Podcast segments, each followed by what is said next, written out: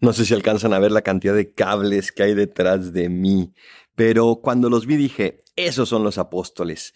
Dios, que es esa fuente de energía, esa fuente de gracia, que a través de sus apóstoles fue transmitiendo esa gracia y ese regalo de la fe, del amor y de la esperanza. Y nosotros, otros cablecitos que los fuimos tomando y los fuimos también repartiendo.